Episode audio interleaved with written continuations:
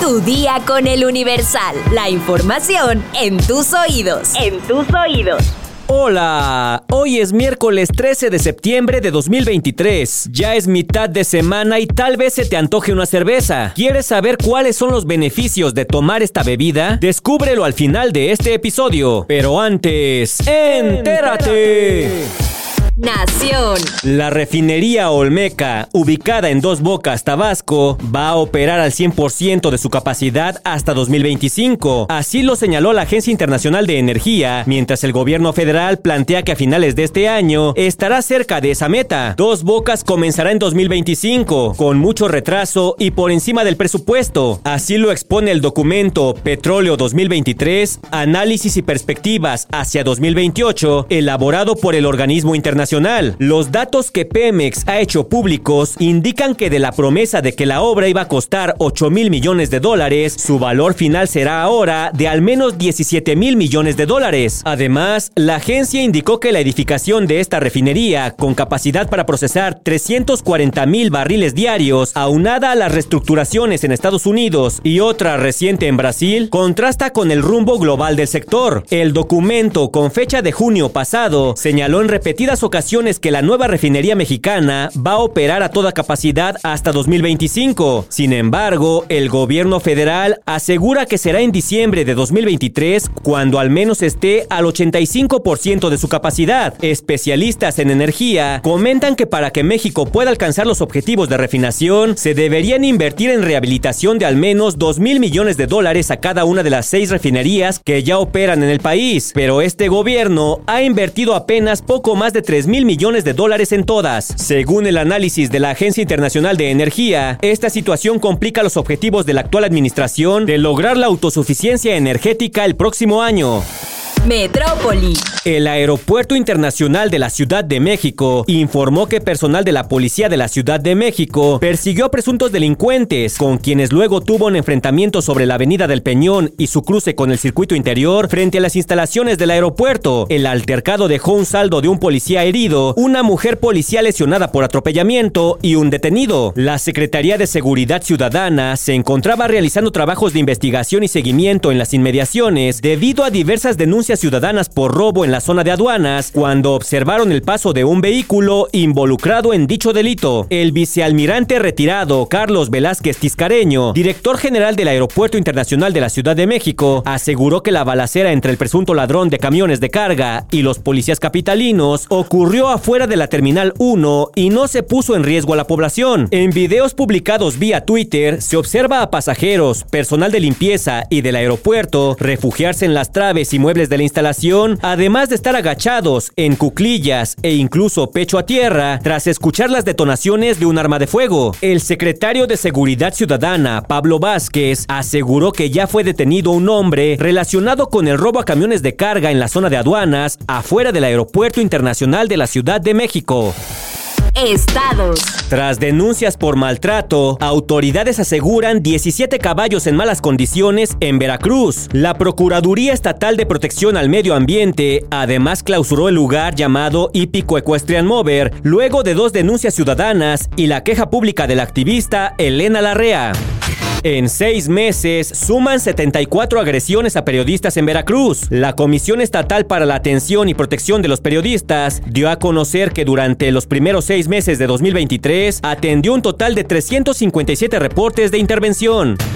Detonaciones de arma de fuego causan crisis nerviosas en preescolar de Tepeji del Río en Hidalgo. Los hechos ocurrieron en la colonia Tlaxinacalpan cuando hombres armados dispararon contra una persona que momentos antes había retirado 60 mil pesos de una institución bancaria.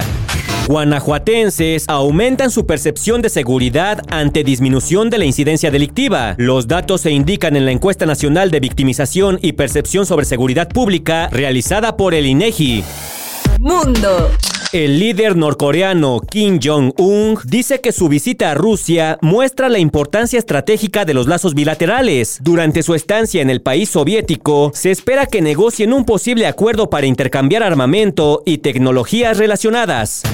Y mientras los presidentes de Rusia y Corea del Norte conviven como hermanos, el presidente de Estados Unidos, Joe Biden, vivió un momento incómodo en una conferencia, luego de que tras una serie de balbuceos, seguida de frases sin sentido, la secretaria de prensa de la Casa Blanca tuvo que intervenir para finalizar una rueda de prensa. De acuerdo con CNN, todo comenzó cuando Biden intentó explicar una frase que suele decir para expresar sus sentimientos hacia los políticos que niegan la existencia del cambio climático. El mandatario no pudo ordenar sus ideas y comenzó y comenzó a balbucear, así como yo ahorita. Tampoco logró expresarse con claridad, por lo que le tuvieron que cerrar el micrófono y terminar la conferencia. Joe Biden tiene 80 años y sus constantes lapsus son carne de memes, pero también generan preocupación ante su intención de reelegirse para 2024. La mayoría de los estadounidenses creen que no es apto para gobernar el país otros cuatro años. Espectáculos. Un par de narcomantas fueron colocadas en diferentes puntos de Tijuana en las que amenazaron al cantante Peso Pluma para que no se presente en su concierto programado en la ciudad el próximo 14 de octubre. Dichas mantas fueron firmadas por el cártel Jalisco Nueva Generación y el hallazgo ocurrió durante la madrugada de este martes 12 de septiembre, cuando personal de la policía municipal confirmó la detención de un hombre mientras colocaba una de las lonas. Tras las narcomantas firmadas por este cártel, la alcaldesa Montserrat Caballero informó que analiza si se realizará o no el evento. La alcaldesa de Tijuana responsabilizó a los padres de familia sobre los gustos musicales y el tipo de material que consumen sus hijos, pero con respecto a la seguridad, detalló que está garantizada.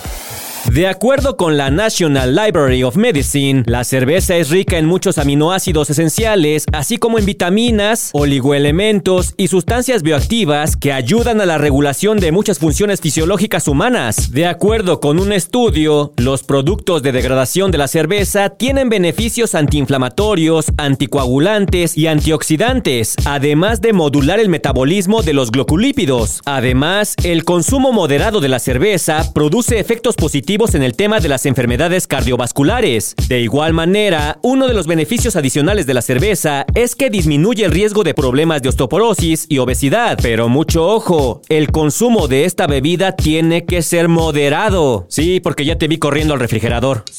Entre los nutrientes que contiene la cerveza está el ácido fólico, proteínas, carbohidratos, vitaminas del grupo B como la niacina y minerales como el fósforo. Si quieres más información, consulta nuestra sección menú en eluniversal.com.mx. Vamos a leer unos cuantos comentarios. Mi sección favorita. Lilia MG nos dice, me encanta saber lo más importante del día. Mucho éxito y buen día. Itali B. López, impugnar resultados, no sé dónde lo he visto. Próximamente se plantaré en el Zócalo. Ojalá que no. Habla de Marcelo Ebrard. Joseph Kovacs nos dice, tengo dos Nissan NP300 con más de medio millón de kilómetros. Solo aceites, anticongelante y llantas. Bart Bouvier nos comenta, los rateros no merecen estar en nuestro mismo plano existencial. Acá en el pueblo la gente es la que toma justicia. Todos merecen lo peor. Nax nos dice, no alcancé a participar en la encuesta de suicidios, pero en mi caso lo intenté. Un amigo y mi abuelo sí fallecieron. La salud mental debe ser un tema abierto, sin tabús. Sara Magali Rojas nos dice, me da tristeza escuchar lo de Benito Castro. Alf Torres nos dice, ¿cómo que la esposa de Luis de Alba? ¿La señora no tiene nombre propio? Una disculpa, Alf, fue un error de redacción y de lectura. Y por último, Andrea Porcayo nos dice, se sigue apoyando la idea de la rifa y la tamalada. Digan hora, lugar y fecha y ahí nos vemos. Bueno, eso es algo que ya se está negociando, así que estén pendientes porque pronto les diremos cómo va a estar la movida. Pero por hoy ya estás informado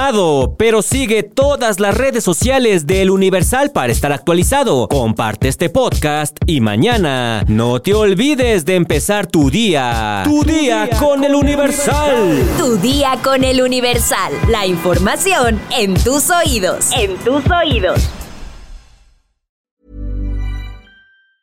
Planning for your next trip?